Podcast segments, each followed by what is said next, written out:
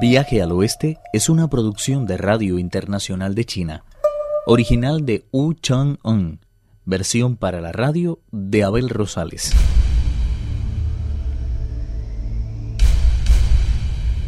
El monje ha sido atrapado por la bestia del río Negro. El Bonzo Sha ha ido en su ayuda.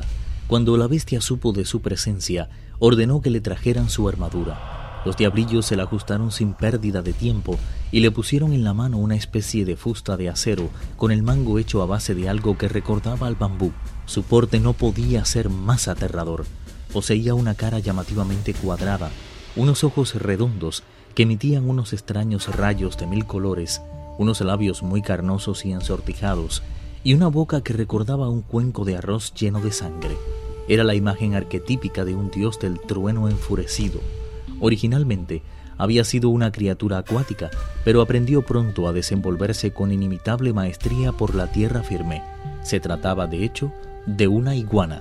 ¿Quién osa apalear de esa forma mi puerta? Maldito monstruo, ¿cómo te has atrevido a secuestrar a mi maestro, haciéndote pasar con ayuda de la magia por un simple parquero? Si quieres seguir con vida, te aconsejo que le dejes inmediatamente en libertad. No niego que he capturado a tu maestro. Al contrario, pongo en tu conocimiento que voy a cocinarle al vapor y a servirle después a mis invitados. Pero, para que veas que soy magnánimo, te propongo un trato. Si resistes tres ataques, accederé a tus deseos y pondré en libertad a tu maestro. Si no lo logras, también tú terminarás sobre mi mesa. ¿De acuerdo? Te aseguro, si piensas ganarme, que jamás conseguirás pisar el paraíso occidental. Enfurecido, el bonzo ya levantó el báculo y lo dejó caer con todas sus fuerzas sobre la cabeza del monstruo, que logró detener a tiempo el golpe con su fusta de acero.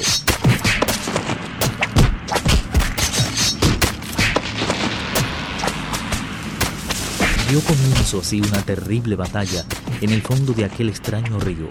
Los dos se lanzaron a la lucha con inusitada fiereza, dispuestos a obtener la victoria. No en balde, uno era el dios milenario del río Negro, empeñado en probar la carne de Tripitaka, y el otro, un inmortal del palacio de la neblina celeste, comprometido en todo momento en cuidar de la vida del monje Tang. Solo los diablillos que habitaban las aguas se atrevieron a acercarse a ver lo que pasaba, batiendo tambores y lanzando gritos de ánimo a su señor. Qué digna de encomio fue la valentía de la que entonces dio muestra el humilde Wu Qin. Pero a pesar del agitamiento de olas y de la fiereza desplegada por ambos contrincantes, la batalla se mantuvo equilibrada desde el principio.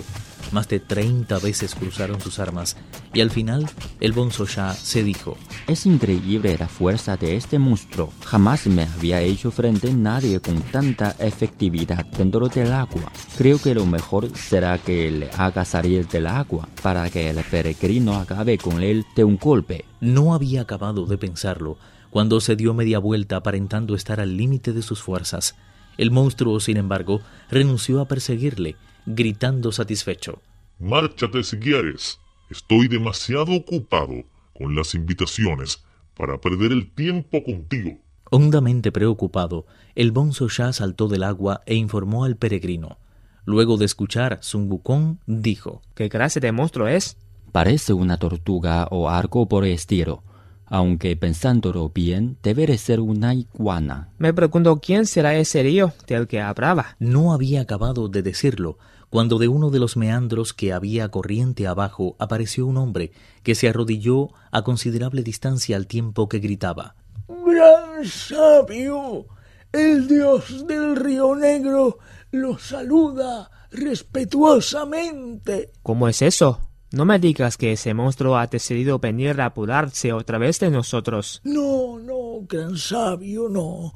Yo no soy ningún monstruo, sino el auténtico dios de este río. El mes quinto del año pasado, aprovechándose de la alta marea, llegó hasta aquí procedente del océano occidental. Como puede apreciar, soy una persona débil y entrada ya en años, y me venció con suma facilidad. No le costó apoderarse de mi residencia oficial matando a infinidad de mis seguidores, presenté una querella contra él sin sospechar que el rey dragón del océano occidental es su tío carnal.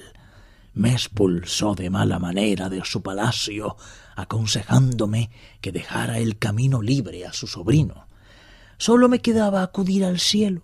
Pero, ¿cómo iba el emperador de Jade a conceder audiencia a un dios tan insignificante como yo? Cuando más desesperado estaba, oí decir que andaba usted por aquí y decidí venir inmediatamente a pedir su ayuda. O sea que, según tú, el rey dragón del océano occidental es culpable de colaboracionismo. No sé si lo sabrás, pero ese monstruo acaba de apoderarse de mi maestro y de uno de mis hermanos con la intención de cocinarlos a favor y ofrecérselos a su río como regalo de cumpleaños.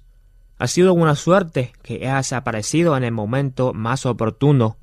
Si no te importa, quédate aquí vigilando con el Ponsosá, mientras voy en busca del rey dragón. Espero que no se niegue a poner orden. De lo contrario, puede salir él mismo bastante mal parado.